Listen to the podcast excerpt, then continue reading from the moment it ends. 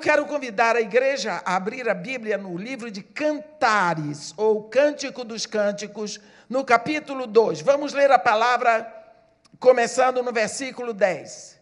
Cântico dos Cânticos de Salomão, capítulo 2, a partir do versículo 10, onde está escrito assim: O meu amado fala e me diz: Levanta-te, querida minha formosa minha, e vem.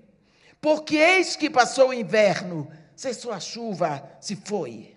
Aparecem as flores na terra. Chegou o tempo de cantarem as aves, e a voz da rola ouve-se em nossa terra. A figueira começou a dar figos, as vides em flor exalam o seu aroma. Levanta-te, querida minha, formosa minha, e vem pomba minha, que andas pelas fendas dos penhascos, no esconderijo das rochas escarpadas, mostra-me o teu rosto. Faze-me ouvir a tua voz, porque a tua voz é doce e o teu rosto amável. Apanhai-me as raposas, as raposinhas que devastam os vinhedos, porque as nossas vides estão em flor. Amém. Quando nós vemos o livro de Cantares, o livro mais evangelístico do Antigo Testamento, nós vemos o relacionamento de Jesus com uma nova convertida. É o relacionamento de Jesus representado no rei e a igreja, ou uma alma representada nessa moça. Quando você vai lá no início, para a gente entender bem esse momento, você vê que esse livro começa assim: Cântico dos Cânticos de Salomão. Por quê? Porque a Bíblia diz que Salomão compôs cinco mil e cinco cânticos, está escrito lá em 2 de Reis, 1 de Reis 4. Mas esse é o cântico do amado. Esse é o cântico de todos os cânticos. É interessante, o hebraico ele tem esse superlativo: Rei dos reis, Senhor dos senhores, Santo dos santos, cântico dos cânticos. É o maior superlativo que tem. Essa moça chega para esse rei e diz: Ó, oh, beija-me com os beijos de tua boca porque melhor é o teu amor do que o vinho. Suave é o aroma dos teus ungüentos, como unguento derramado é o teu nome. Por isso as donzelas te amam. Leva-me a ti, apressemo-nos. Aí ela diz: O rei me introduziu nas suas recâmaras. As pessoas pensam: beija-me com um beijo de tua boca. Está pensando que é beijo de língua? Não é. É uma expressão. No Oriente, Lá no Oriente ainda é, mas já foi mais. Beijo é linguagem. Beijo na cabeça, se eu beijo a cabeça de uma pessoa, eu estou dizendo, eu amo os seus pensamentos. Se eu beijo em cima do ombro, eu estou dizendo, eu admiro a sua liderança. Se eu beijo na testa, eu respeito tudo a seu respeito. Mas quando eu digo, beija-me com os beijos de tua boca, você pensa o seguinte: se eu ponho esse tripé aqui, bem no centro do meu corpo, aqui, esse tripé, ele está no centro do meu corpo. Para eu beijá-lo com os beijos de minha boca, ele está no centro do meu cérebro, no centro dos meus olhos, das minhas narinas, da minha boca, do meu coração, da minha zona reprodutora. O que significa quando eu beijo esse tripé com os beijos de minha boca, ele ocupa o centro de mim. Quando eu digo, ela diz para esse rei: beija-me com os beijos de tua boca, significa eu quero ser o centro da tua atenção. Eu quero toda a tua atenção voltada para mim. Eu quero que tu tomes conta de mim. É isso. E ela diz: por quê? Porque o teu amor é melhor do que o vinho. Outra coisa que nós não entendemos, porque nós não bebemos vinho. O vinho naquela época representava descontração, alegria, festa.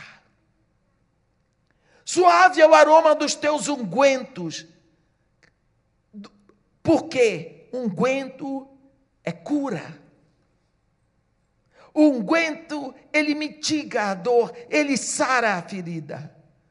Como unguento derramado é o teu nome. Aí ela diz: por isso as donzelas te amam, as virgens te amam. Quer dizer, ela já tinha ouvido falar desse rei. Aí ela se rende. Ela se rende a ele, ela se entrega como um dia você se entregou a Jesus. Leva-me a poste, apressemo-nos. Ela não diz, eu quero ir contigo. Ela diz, para onde tu fores, leva-me a poste, quero seguir os teus passos.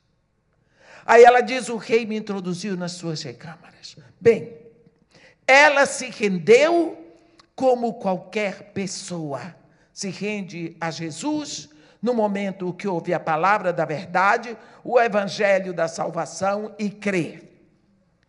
Agora, ela se rendeu, algumas coisas já aconteceram, mas chega o momento que essa moça vai acostumando. Eu agora sou crente. Não tem gente que diz uma vez salvo, salvo para sempre? Esquecemos que o plano de Deus para nós não é salvação. O plano de Deus para nós é santificação. Mas como ninguém pode ser santo sem ser salvo, e ninguém pode nos salvar a não ser Deus, ele vai lá, nos salva para sermos santos. Não é? O plano dele é que sejamos santos. Agora essa mulher sossegou. Ela ficou lá. Hibernou. E chega uma hora que esse amado diz para ela: Ei, levanta-te, querida minha, formosa minha, e vem. Vem, abre os teus olhos, olha lá para fora, sai dessa tua zona, dessa sua imaginação, saia do seu achismo. Olha, passou inverno, presta atenção. Olha que passou a chuva, se foi. Acabou o inverno. Você está vivendo um inverno existencial. Você está fechada. Vou, ele vai dar é, algumas evidências para ela. E a primeira que ele diz: aparecem flores na terra. Flores não aparecem no inverno. Chegou o tempo de cantarem as aves, ouve a voz da rola. Ouviu? Olha lá, a figueira começou a dar figos. Está vendo? Cheira.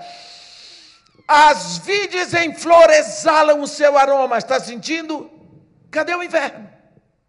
Levanta-te, querida minha. Formosa minha e vem. Pomba minha, que andas pelas fendas dos penhascos, no esconderijo das rochas escarpadas. Mostra-me o teu rosto. Faze-me ouvir a tua voz. Quantas vezes nós nos entregamos a Jesus Cristo num elan tremendo, lemos a Bíblia, cantamos hinos, mudamos de vida, mas depois aquilo parecia um vento passageiro. Recuamos. É muito difícil. Não tem como andar. E nós somos cobertos por tantas dificuldades. Dificuldades que não podemos suplantar. Precisamos saber que quando nós estamos numa situação assim, é que Deus está interessado em fazer um milagre. Eu queria parar um pouquinho aqui para chamar a atenção de uma situação que acontece né, na vida do povo de Israel quando eles saem da terra do Egito. Vocês lembram, lá no final do capítulo 13, a Bíblia diz que eles partiram de eles partiram de Sucote. E eles andaram, andaram até eles saem do, do, do, do Egito e se acampam em Etam, na entrada do deserto. Vocês sabem o que é isso? Aquele povo que sofria no Egito, agora eles, enfim, saem. Saíram do Egito. Saíram. Agora eles estão fora do Egito, na entrada do deserto, em Etam. Puxa vida. Enfim, livres de Faraó. Moisés, nós estamos fora do Egito. Estamos. Nós podemos cantar, podem, podemos dançar, podem, podemos gritar, podem. Nós estamos livres fora do Egito. Aí vai acontecer uma coisa. Capítulo 14 começa assim: Disse o Senhor a Moisés: Olha que situação. Isso é Deus com o seu povo. Fala aos filhos de Israel que retrocedam. Hum. E se acampem de fronte de Pirrairote, entre Migdol e o mar diante de Baal Zefon, em frente deles acampareis. Como que Moisés vai dizer para esse povo que eles têm que voltar e ainda mais que eles vão para Pirrairote? Olha, o pobre do Moisés, que pastor sofrido. Olha, o Senhor está dizendo o que, Moisés? Ele está dizendo. O que que ele está dizendo? Que é para. Para o que, Moisés? É para retornar. O que? É. Você está louco? É. Ele disse para retornar. Para onde? Para Pirrairote. Não! Você já. Você sabe o que é pirrairote? Pirrairote é beco sem saída, montanhas intransponíveis. É isso que é pirrairote. Eles iam ficar num lugar que tinha só uma entrada, não tinha saída, porque eles não podiam ir pelas montanhas e nem tinham barco para ir pelo mar. Chegou ali, se Faraó descobrisse e viesse, eles não tinham saída. É para lá que Deus mandou ir. Mandou ir para a boca do lobo. Vão ficar de frente de Pirrairote, entre Migdol e o mar, diante de Baal Zefon, o Baal que dá gargalhada para se acampar ali. Você já pensou?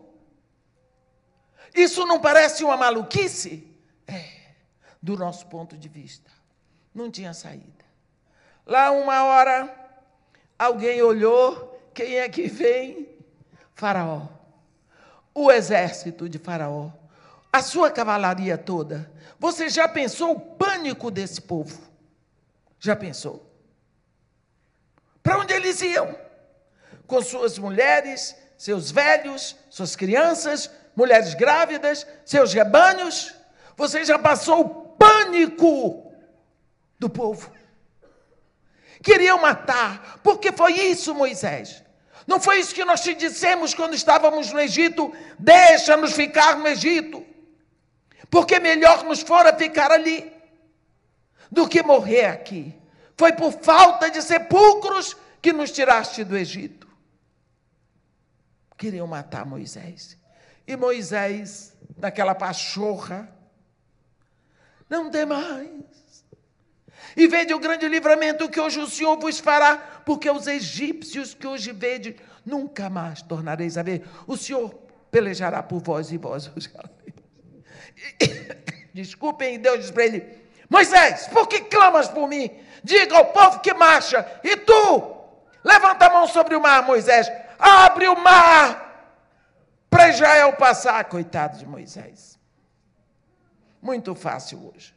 O pastor abriu o mar. Ele já viu Moisés abrir, já viu Josué abrir o Rio Jordão, já viu Elias abrir o Rio Jordão, já viu Eliseu tocar o Rio Jordão, as águas se abrem. É fácil hoje. Mas Moisés, Moisés, coitado, era principiante nessa história. Deus abriu o mar. Não tinha para onde sair, Deus abriu o mar. Rasgou aquele marzão. E aquele povo passou chorando, amedrontado, a noite toda atravessando o mar. E quando eles chegam do outro lado, que eles olham, eles veem lá no meio do mar o exército de Faraó chegando. Agoniados, silêncio. Em perplexidade, eles viram aqueles dois paredões de água se fechando em cima do exército de Faraó. Aquele silêncio. Daqui a pouco eles só veem corpos de soldados e de cavalos boiando no mar. Romperam numa dança, num louvor, na gratidão. A mulherada fez uma charanga atrás de uma velha de 90 não brinque com mulher, porque naquela agonia elas sabiam onde estava o pandeiro. Elas sabiam. Nas trouxas foram lá, pandeiro e vamos dançar.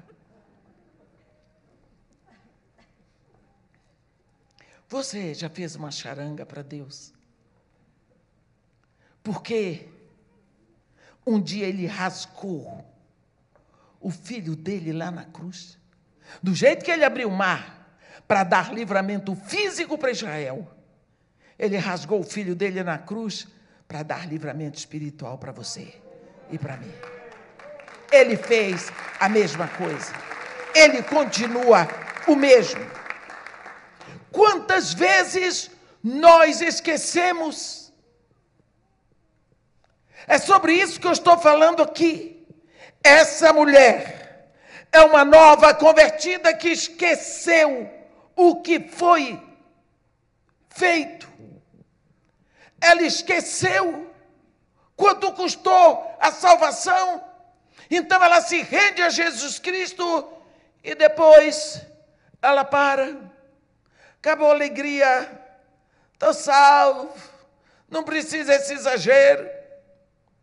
Esse negócio de estar tá orando toda hora. Isso é coisa de pentecostal. O que, que é isso? Irmã de é exagerado. Ele diz: levanta-te, eu não vou aí te levantar. E vem. Essa mulher, ela estava presa nos problemas dela. Ela tinha motivo para não se levantar. Era inverno. O inverno já tinha passado. O inverno é uma estação, até que aqui não. Mas aí pela Europa, Canadá, tudo por onde eu ando, fica tão triste. O céu cinzento, as árvores sem folhas, tudo cinza. Quando cai a neve é tão bonito, depois que caiu, vira lama feia. Ela estava com aquele inverno na alma dela. Estava frio. Ela não se expressava. O que será que leva uma pessoa que recebeu Jesus Cristo com tanto fulgor, de uma hora para outra parar, sossegar? Cadê o fogo? Onde está o fogo? Ele diz: Vem! Ele está chamando essa moça para uma primavera com ele. Ela não estava vendo nada. Tem uma música do Chico Buarque que diz: O tempo passou na janela e Carolina não viu. Essa parece a Carolina do Chico Buarque. Não viu. Quantos de nós não estamos atentos para o que está acontecendo agora? Deus não muda, mas Deus se move. E nós precisamos deste mover, porque é que Deus não lhe fez nascer em 1800 e alguma coisa, meu irmão? Ou no primeiro século do cristianismo? Você já pensou e perguntou a Deus por que ele lhe chamou para ser igreja do século 21 na época da pandemia? O que será que ele está esperando de você que você fique dentro de casa? Lavou a mão? Ou passou álcool? Botou tudo dentro de casa, agora vou ficar aqui assistir televisão. Será que é para isso que ele rasgou o filho dele lá na cruz e ainda lhe deu o, o Espírito Santo? É para você ficar sentado esperando passar a quarentena? Quarentena que nós sabíamos era 40 dias, já tem mais de um ano. Você já observou essa situação? Já parou para olhar? Será? O que é o Covid? Nós sabemos. Coronavírus. Né? Disease. Corona, có de corona, vá, VI de vírus, disease. Doença do coronavírus. Tudo. Mas o que é isso que está acontecendo? Uma virulência que a ciência não conhece os governos, a ciência não estava preparada, os governos não estavam preparados, as filosofias nem as religiões. Que ataca o planeta todo, até os índios. Hein? Será? Atacou o planeta. Mas são um pouco dos homens morrem. Alguns são afetados, mas a grande maioria não. Mais de um ano acirrou a ganância pelo dinheiro. Os laboratórios correram depressa para fazer qualquer coisa para ganhar dinheiro Tá, mas toma vacina, mas não dá segurança, mas toma a si mesmo. Pronto. A gente tem que vender. Os governos têm que comprar. Você já viu que não dá paz essa situação? Lá no Morro Dona Marta, esse mês morreram duas pessoas do Covid. O resto do tempo não. Eles riem de mim.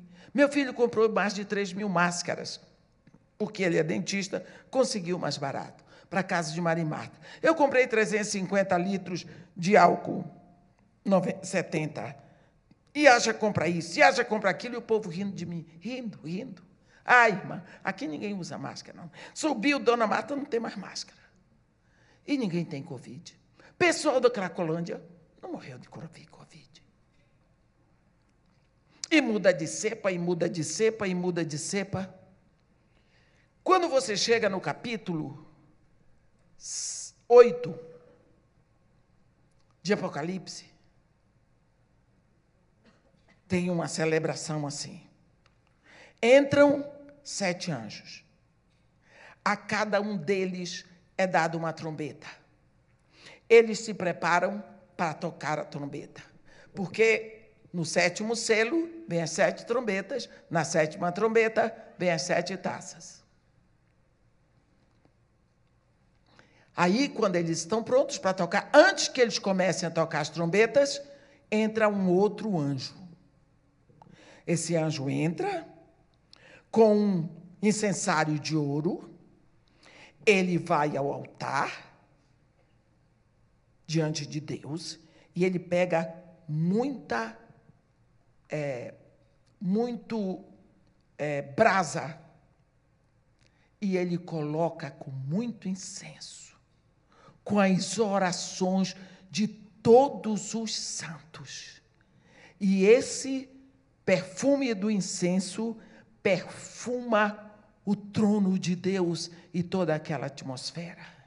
E depois ele joga o incensário de ouro para a terra. E a terra responde com trovões, terremotos, gritos. Aí os anjos vão começar a tocar a trombeta. Se você olhar, as trombetas só atingem um terço a primeira atinge um terço da terra, a segunda um terço do mar, a terceira um terço dos rios, a quarta um terço dos corpos celestes e vai assim um terço, um terço. Por que só um terço? Porque quando atinge um terço, os dois terços ficam de orelha em pé. Você já leu na Bíblia, a festa que eu mais gosto é das trombetas, porque é a festa do arrebatamento. Você já viu na Bíblia a trombeta? A trombeta, ela toca para chamar a atenção. Tocou no Sinai quando Deus apareceu para o povo de Israel. Toca para nas assembleias solenes, assentamentos de reis. Você vê o Deus falar por boca do profeta Joel no capítulo 2: Tocai a trombeta em Sião, dai voz de rebate no meu santo monte. Perturbem-se todos os moradores da terra. Então o toque da trombeta perturba. E quando ele diz, dá voz de rebate, você sabe o que é toque de rebate? Pi, pi, pi, pi, não tem quem aguente. A trombeta, ela mexe, ela perturba tudo. E o que é que esse vírus fez? Esse vírus é uma trombeta. Pode fazer o que fizer. Pode botar culpa em quem quiser, botar culpa em chinês, botar culpa em Bolsonaro, botar culpa em quem quiser. Mas a trombeta está aí. Ainda está tocando. E pessoas estão sendo afetadas. Mas só um terço da população da Terra porque a trombeta é para o planeta. Nós estamos vivendo no momento. A ciência olha para frente para a ciência, não sabe. Olha para trás para os governos, não sabe. Olha para a direita, para as filosofias, não explicam. Olha para a esquerda, para as religiões, não sabem. Ora, se você olha para frente, para trás, para a direita e para a esquerda, não dá. Você tem que olhar para cima. Só tem uma direção para olhar é para cima. Isso é para chamar o povo a olhar para cima, porque Deus tem a última palavra. Nós estamos vivendo um momento especial na terra. Os sinais estão todos aí. Os sinais estão todos. Tudo, se você leu o sermão profético de Jesus, só falta este evangelho será pregado a todos para testemunho.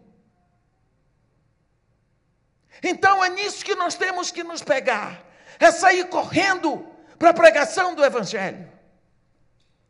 Mas recuamos, sentamos. Ele está dizendo: levanta-te, querida minha, é a igreja. Formosa minha, e vem, vem comigo. Porque tu estás sossegada. parada. Ah, irmã, eu não tenho dom para pregar. Não sei pregar. Você não sabe falar. Você não sabe dizer. Você tem medo de dizer, eu não tenho essa fluência que a, que a senhora tem. Precisa de fluência. Precisa um desejo de fazer alguma coisa. Eu sou a favor de quem faz sem jeito. Eu sou a favor de quem faz sem jeito. Porque faça. Vá buscar. Entregue o seu coração. Ele diz: Olha, eis que passou o inverno, você não viu, porque você está fechado no seu mundinho. Ele diz: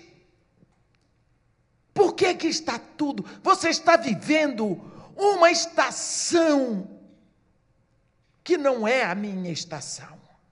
A minha estação é a primavera. Você está vivendo um inverno existencial, tranquila, quentinha, sossegada, mas eu estou indo. Eu estou indo na primavera. E ele diz assim: pomba minha, que andas pelas fendas dos penhascos, no esconderijo da rocha escapada. Por que é que Jesus chama a sua igreja de pomba? Bem, nós sabemos que a pomba é uma ave limpa. Tem muitas. A pomba é uma das, dos símbolos do Espírito Santo. Mas a pomba, quando você olha bem na Bíblia, ela tem uma característica. Você lembra daqueles aparelhos de ar-condicionado que existiam, que tinham que abrir aquele quadradão na parede e botar? Depois que botava o aparelho de ar-condicionado, tinha que fechar entre o aparelho e a, a, e a parede, botava-se um pouco de isopor ou espuma. Isso eu tenho. Eu, eu moro num apartamento antigo, em Copacabana, e ainda tem lá.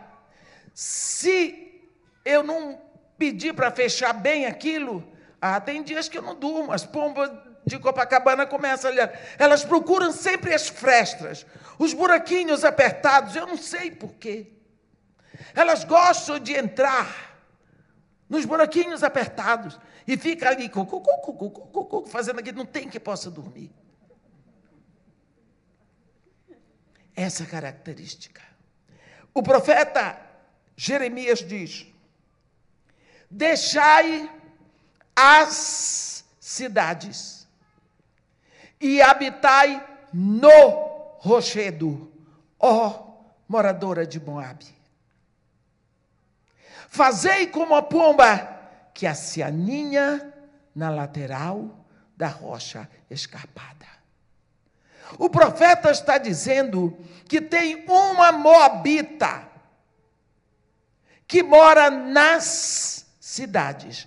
Deixai as cidades e habitai no rochedo.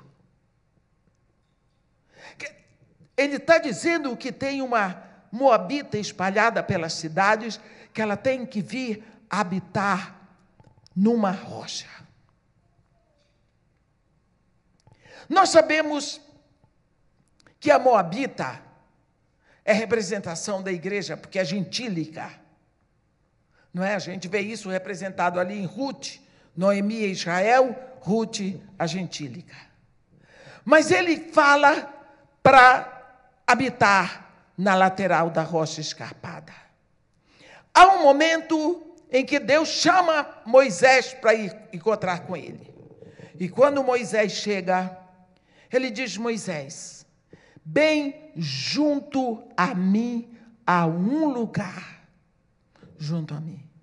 Eu te porei na fenda da rocha, colocarei sobre ti a minha mão, passarei diante de ti toda a minha bondade, toda a minha misericórdia, só meu rosto não verás.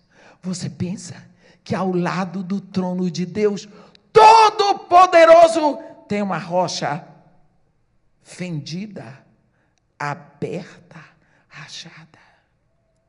Sempre essa rocha representa Jesus, aberto lá na cruz.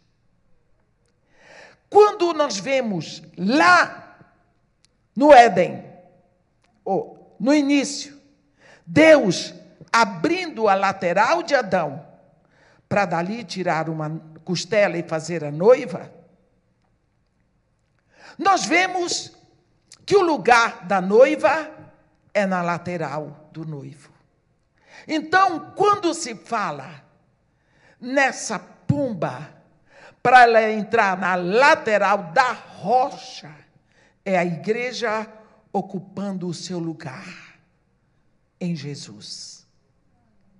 Quando ele diz: Pomba minha, que andas pelas fendas do penhasco, no esconderijo das rochas escarpadas.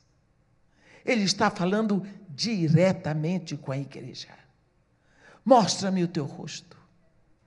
Faze-me ouvir a tua voz. Será que nós estamos fazendo a nossa voz ouvida por Jesus? E ele diz para ela: Porque a tua voz é doce e o teu rosto é amável. Pode ser a noiva mais feia do mundo, da voz até pior do que a minha, mas aos ouvidos do noivo, a voz da noiva é sempre doce. Não é? É sempre doce. Ele está pedindo que ele quer ouvir a nossa voz. E se ele nos botou agora, é porque ele quer ouvir a nossa voz agora. Tem um hino que diz: esses são os dias de Elias, e depois esses são os dias de Ezequiel. Ezequiel fez o que tinha que fazer no tempo dele. Elias fez o que ele fez no dia deles. Mas hoje são os dias do pastor Sebastião. Hoje são os seus dias, os meus dias. É hoje que nós temos que fazer o nosso trabalho hoje. O tema para a festa dos tabernáculos este ano os dias de Elias. Eu fui chamada para fazer a pregação em português e eles mandaram o tema. Os dias de Elias, eu não sei como é que vai ser isso, mas tudo bem. Vai sair. O que eu quero dizer é que ele está querendo ouvir sua voz é hoje. Ele está querendo ver o seu rosto hoje. O que será que nós estamos fazendo hoje, como Igreja de Jesus Cristo, nesse final de tempo, onde a qualquer momento a trombeta de Deus pode tocar e nós irmos embora com Ele? Qual é a nossa marca para hoje aqui no mundo? Levanta-te, vem Faze-me ouvir a tua voz, mostra-me o teu rosto. E essa moça diz: Ah, não é mais inverno então? Então é primavera? Então apanhai minhas raposas, as raposinhas que devastam os vinhedos, que as nossas vides estão em flor. Hein? Antes, a igreja, essa noiva, tinha uma desculpa, era o inverno. Mas agora tem o perigo das raposinhas. Tem perigo das raposas e das raposinhas. Há sempre uma desculpa quando não queremos ir. Não sei fazer, não sou preparado, não estudei o suficiente, é, ninguém me convida. Eu estava dizendo hoje na casa do pastor, quando eu comecei a pregar, quem é que ia me convidar? Eu fui para frente do presídio e pregava lá de fora. E os presos ouviam. Eu comecei no Morro Dona Marta, na rua, pregando lá na rua, na pracinha dali da frente da, da rua São Clemente, com as crianças que estavam por ali. Pagava para poder fazer uma oração com eles levava suco, levava uma caixa com, com sanduíches e um violão começava a tocar, com cara de pau. E foi assim que eu comecei, pregando na praça, na rua, pregando do lado de fora do presídio. Foi assim que eu comecei. Já preguei nos maiores congressos, não no Brasil apenas, mas fora do Brasil. Mas ainda prego na favela, prego aonde eu tiver lugar para pregar. Mas eu não posso me calar. Jesus Cristo está nos chamando a mostrar o nosso rosto hoje, a fazer a nossa voz ouvida hoje. O que nós estamos fazendo, se nós estamos hibernados, a nossa mente é muito rápida para fornecer para nós desculpas para ficarmos hibernados. Outro dia estava aquela confusão de que estavam levantando perseguição para a igreja. Se tiver perseguição, que venha. Qual é o problema com perseguição para a igreja? Jesus Cristo já avisou. Os primeiros discípulos foram perseguidos até a morte. Nós temos medo de perseguição? Ninguém pode nos proibir a adoração, porque a adoração já está aqui dentro. Quando Jesus Cristo falou com a mulher samaritana, que ela perguntou para ele: onde é o lugar da adoração? Porque os nossos pais adoram nesse monte, o Monte Gerizim. Mas vocês, os, os judeus, dizem que é em Jerusalém que se deve adorar. Jesus disse: mulher, para com isso. Não é por aí, não é assim. Não é onde adorar, é como adorar. Não é no monte, não é em Jerusalém, é em espírito e em verdade. Ninguém pode proibir uma pessoa de adorar, porque nós temos o princípio da adoração. O altar de adoração está em nós, o Espírito já está em nós. Portanto, qual é o medo? É bom congregarmos, é tão bom estarmos aqui, mas se não der para estar, isso não nos impede a adoração. Levanta-te, querida minha, formosa minha, e vem. Ele não está dizendo, eu vou te obrigar. Essa moça aqui já tinha sido convertida. Ela já tinha entregado tudo para ele. Leva-me a posti, apressemos-nos. Ela tinha segurança de que um dia ela se rendeu a Jesus Cristo. Mas de uma hora para outra ela sossegou. Tá bom, para mim chega. Agora eu sou crente. Ou então, sou evangélica. Pior ainda. Pior ainda. Um dia me chamaram para fazer uma homenagem a mim, a polícia. Ah, porque a senhora fez esse trabalho tão bom no Morro da Mata. Olha aí, ó. 83% da favela é evangélica. Eu disse, fui eu mesmo. Fui eu que fiz. Porque se fosse o Espírito Santo, as moças não estavam casando grávidas. Não estavam engravidando antes de casar. Se fosse o Espírito Santo, elas não engravidavam antes de casar, mas como fui eu? Aí está a diferença. Jesus Cristo mandou fazer discípulos. Nós estamos atrás de evangélicos. Nós precisamos, é o momento de alinharmos a intenção do nosso coração com o projeto de Deus. Ele quer que saiamos desse inverno existencial para uma primavera nova com Ele. Levanta-te e vem. Ele quer que estejamos com Ele nessa obra do reino, nessa repescagem final aqui no planeta Terra. O que será que nós estamos fazendo? No momento em que, às vezes, eu tenho impressão que já houve o arrebatamento e eu fiquei, de tão ruim que está. Os valores, a vergonha, o desrespeito, a imoralidade, a desonra, a desobediência, o roubo, a violência.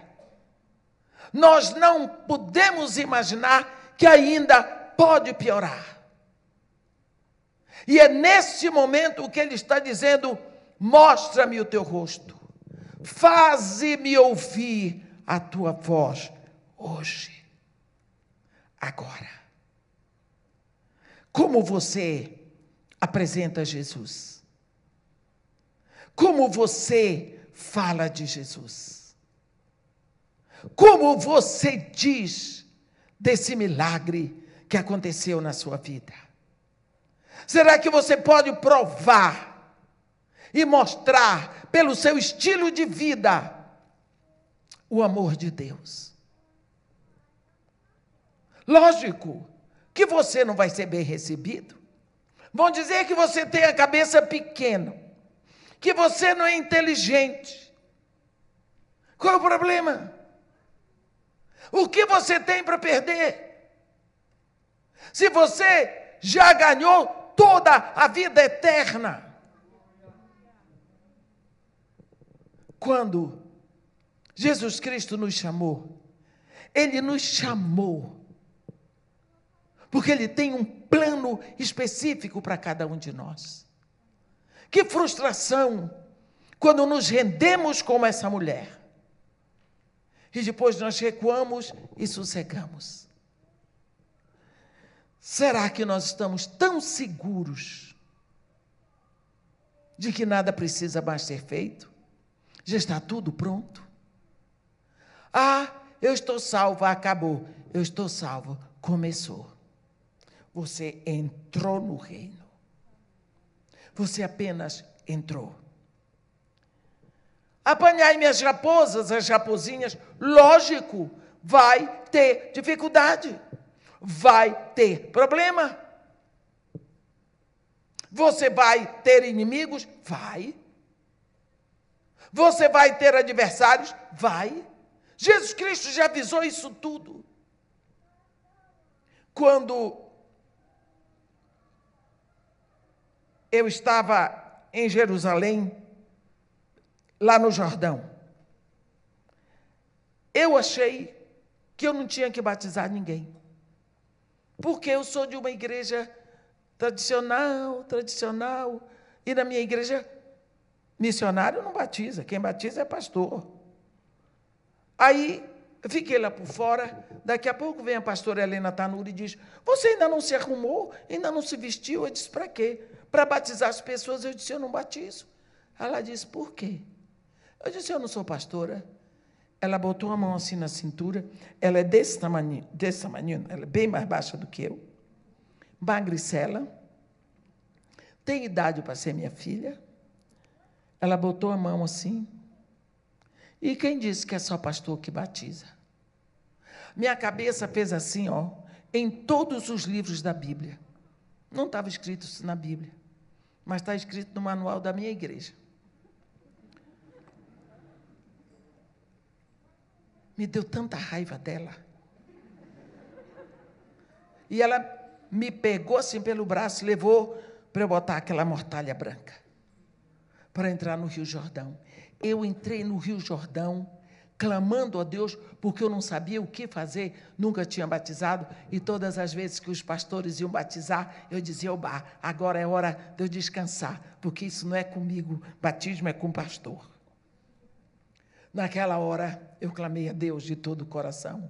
Se o Senhor não vier no meu socorro, Senhor Jesus, o Senhor não me trouxe aqui para eu passar vergonha. Se o Senhor não vier no meu socorro, eu vou morrer de vergonha. Mas eu não sei batizar, não sei como é que faz. Entrei no rio, até hoje eu não sei como eu cheguei lá.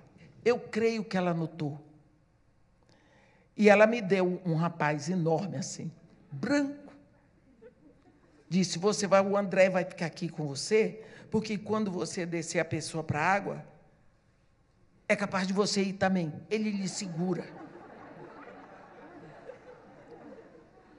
É engraçado aquela fila de mulheres. Todo mundo chorando. E eu ali eu pensei, todo mundo pensa que eu sei batizar e eu não sei. Por onde começar? Mas eu pensei, eu vou olhar como é que a Helena faz, o que ela faz, e eu vou repetir. Mas o meu coração, amor. Nisso uma mulher abre a boca. Oh Senhor Deus de meu Pai, eu te agradeço pela tua misericórdia. Há 17 anos atrás, a irmã Mé estava pregando lá em Maryland. E eu me converti ao Senhor. Naquele dia eu lhe pedi que eu queria ser batizada no Rio Jordão por ela. Eu pensei, a culpa dela.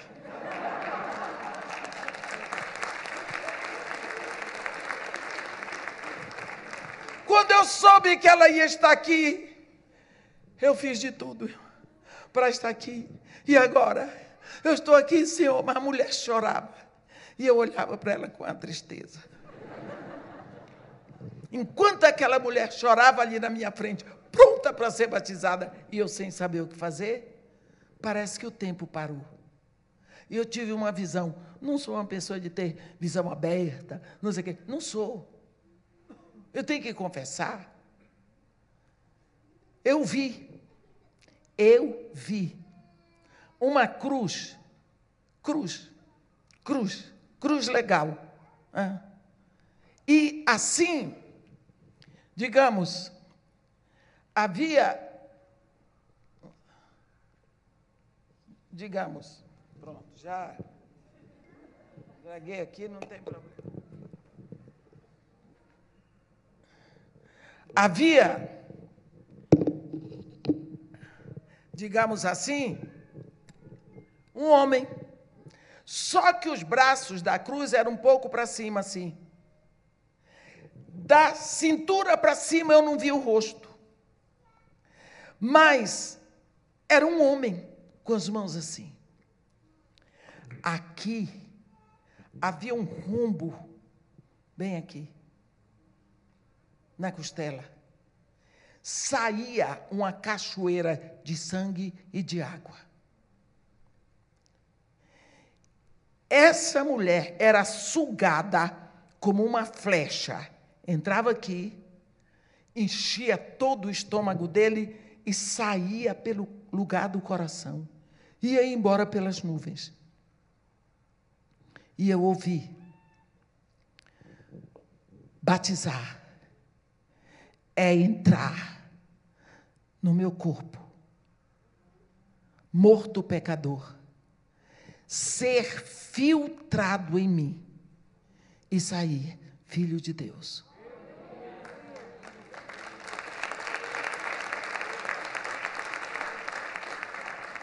Nunca eu tinha pensado aquilo. Mais uma vez, que ele me deu a dica. Eu repeti aquilo. Todas as mulheres que vieram para mim. Você sabe o que é batizar? é entrar em Jesus Cristo, ser filtrado. Você sabe o que é ser filtrado? Você deixa toda a sua sujeira, toda a morte nele e sai. E, e a outra, de uma hora para outra acabaram as mulheres. Eram, éramos 90 pessoas. Eu queria mais, não tinha mais.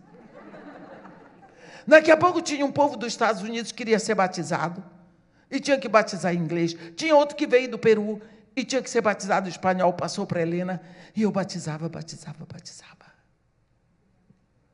Olhe, o socorro, o socorro que veio.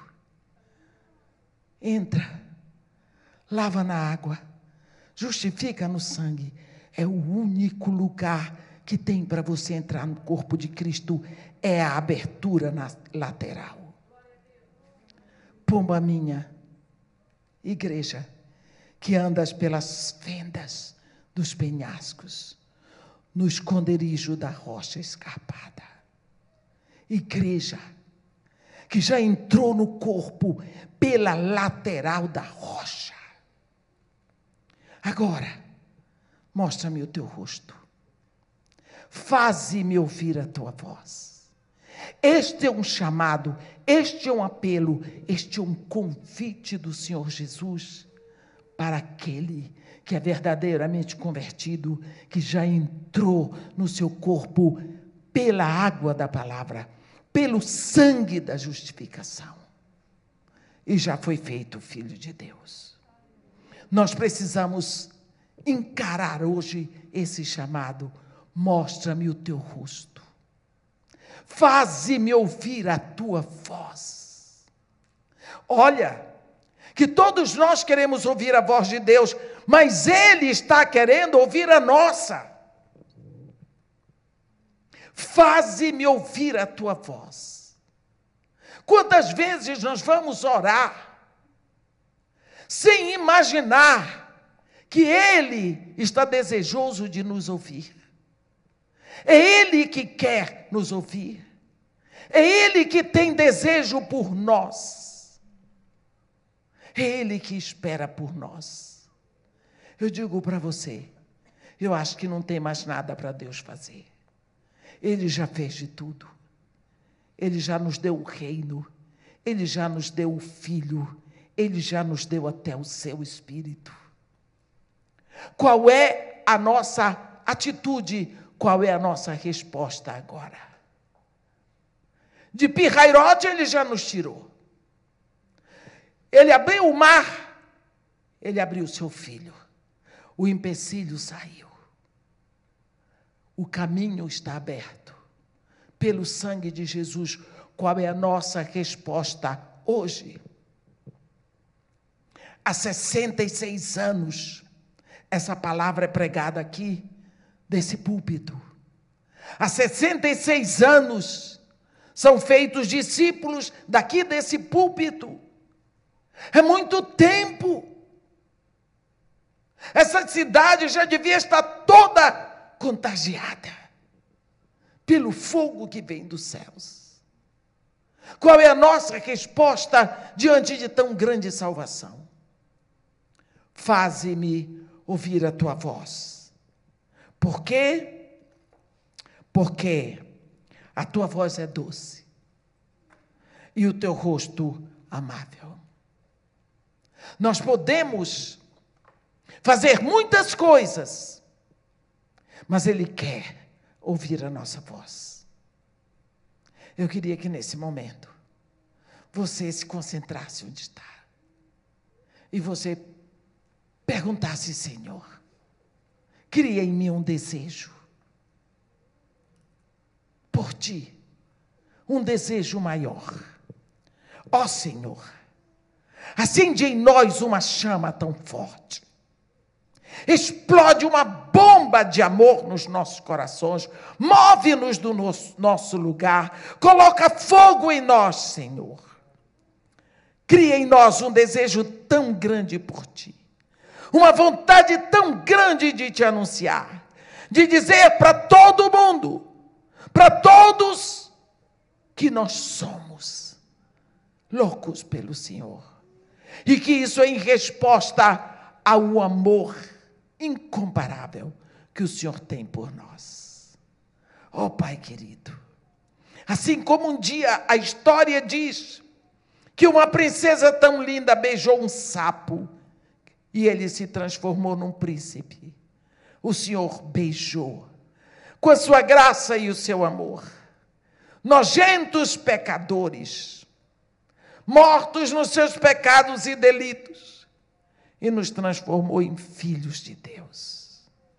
Que mais nós podemos dizer diante de tão grande milagre? O Senhor possibilitou e abriu um caminho novo de volta. Agora cria em nós um coração que te busque e que te deseje cada vez mais, Pai. Muda a nossa história de forma convergente para o reino. Faz que nós possamos te amar e te querer cada vez mais de todo o nosso coração. Para que o teu nome seja glorificado, seja louvado e seja anunciado através da nossa vida. Isso é o que nós te pedimos e te agradecemos em nome de Jesus. Amém.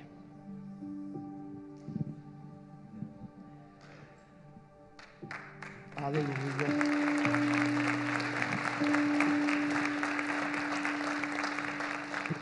Edmeia, muito obrigado Eu pela sua presença aqui. Leva o nosso carinho para toda aquela família maravilhosa. Obrigado, pastor.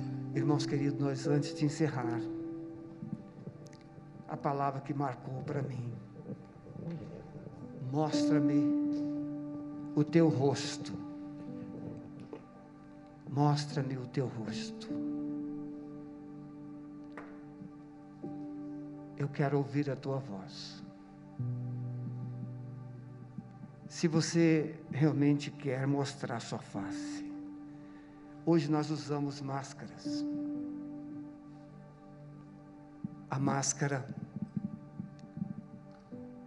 que é exigida por uma questão de saúde. Mas às vezes nós usamos a máscara da conveniência. Usamos a máscara da indiferença. Usamos a máscara da religiosidade. E o Senhor, o Espírito Santo, disse: Mostra-me o teu rosto. Se você quer se despir de quaisquer motivos, desculpas, alguém te feriu, quanta gente fora, quanta gente descomprometida, quanta gente que não quer mais comprometimento por causa de decepções, feridas,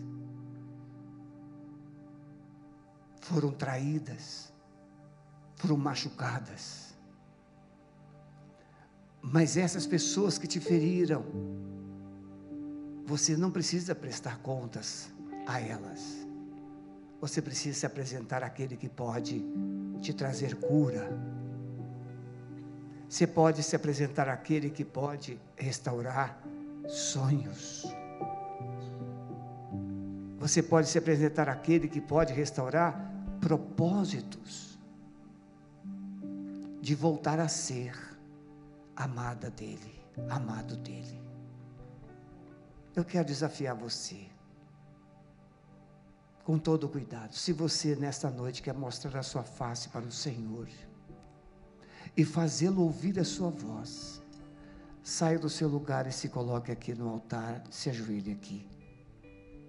Sem medo. Se você quer entregar sua vida a Jesus e crer nele como seu Senhor e Salvador, da mesma forma, pode sair e vir até aqui. Se você está afastado da igreja por algum motivo passado, mas hoje quer voltar e retomar, venha também. Pode deixar o seu lugar, sem constrangimento. Mantenha a distância um do outro sem problema nenhum. Se quiser ficar em pé, pode ficar. Se quiser se ajoelhar, pode se ajoelhar. Mas o Espírito está te chamando, mostra-me a tua face. Não tenha medo de se mostrar para mim. Mostra-me o teu rosto. É pessoal. É pessoal. Você que está na galeria também, se quiser vir, pode vir. Mostra-me a tua face. Talvez seja a única oportunidade que você terá de se mostrar para o Senhor. Isso, isso, Pastor Maurício, muito bem. Pode vir. Mostra-me a tua face. Isso, quem está descendo a galeria pode vir. Amém.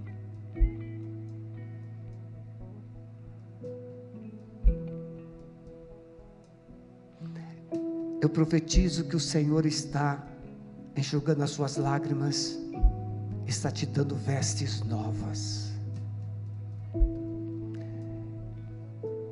Lá em Apocalipse 7 diz: Eles perguntaram, Senhor, quem são estes? aqueles que estavam vestidos de vestes brancas, ele disse: Esses são aqueles que lavaram suas vestiduras no sangue do Cordeiro. Edmeia, eu vou batizar assim agora. Entrar no corpo, ser lavado pela água, purificado pelo sangue, justificado pelo sangue, e sair pelo coração cheio de amor, cheio de paixão. Vamos ficar em pé, por favor. Pastor Maurício, vem cá, Pastor Maurício. Pastor Maurício é o pastor que cuida da integração, do discipulado. Ele vai orar por você, abençoando a sua vida. E depois do louvor, ele vai permanecer aqui. Vai, depois do louvor, ele vai nos ajudar na saída. Tá bom? Coloque as suas mãos assim. Você entendeu a palavra que Deus falou hoje? Você foi muito abençoado por essa palavra? Eu fui muito abençoado. Palavras de revelação, palavras verdadeiras, palavras que foram lá no fundo da minha alma.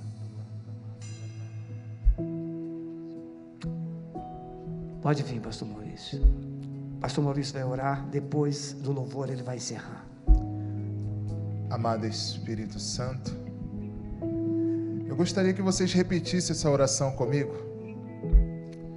Que vocês refletissem naquilo que você ouviu esta noite. E que você mesmo pedisse ao Espírito Santo que conduzisse você a um lugar onde você pudesse ouvir a voz de Deus ouvir a voz de Jesus e vê-lo. Então, ora assim comigo, Senhor Jesus, eu reconheço que sou pecador, necessito da tua graça, da tua misericórdia sobre a minha vida. Eu te peço perdão pelos meus pecados, pelo tempo que andei distante do Senhor. Mas agora, movido pelo teu espírito, pela tua palavra que foi pregada. Eu peço perdão e peço que o Senhor me aceite. Eu me entrego de corpo, alma e espírito para uma aliança com o Senhor, para uma aliança eterna. Que o Senhor realizou na cruz por mim. E eu decido, no meu coração, a me firmar nesse relacionamento, nessa aliança de intimidade com o Senhor, crescer, me fortalecer no Senhor e na força do seu poder, e testemunhar e anunciar a outros aquilo que o Senhor fez por mim na cruz, está fazendo por mim agora. Eu vou testemunhar disso. Muito obrigado pela salvação de Jesus para a minha vida. Em nome de Jesus. Amém. Eu, pode aplaudir o Senhor. Eu sei que vocês querem fazer isso. Você que não é faz parte ainda desta igreja, se dirija ao, ao stand de integração, deixa o seu nome lá. E se você também tem um motivo de oração, quer conversar um pouco com a gente, eu sei que o horário está um pouco avançado, mas passe lá, deixe seu nome, que nós vamos direcionar vocês. Nós queremos cuidar de vocês, caminhar com vocês. Esta aqui agora é sua família. Presta bem atenção, você não entrou em uma igreja, você agora faz parte de uma família, família de Jesus, que não está restrita somente a este lugar, mas por onde você for, agora você vai dizer assim: Eu faço parte de uma família, família de Jesus, amém? Pode retornar ao seu lugar, vamos adorar, depois nós vamos estar. É, organizando a nossa saída, tá?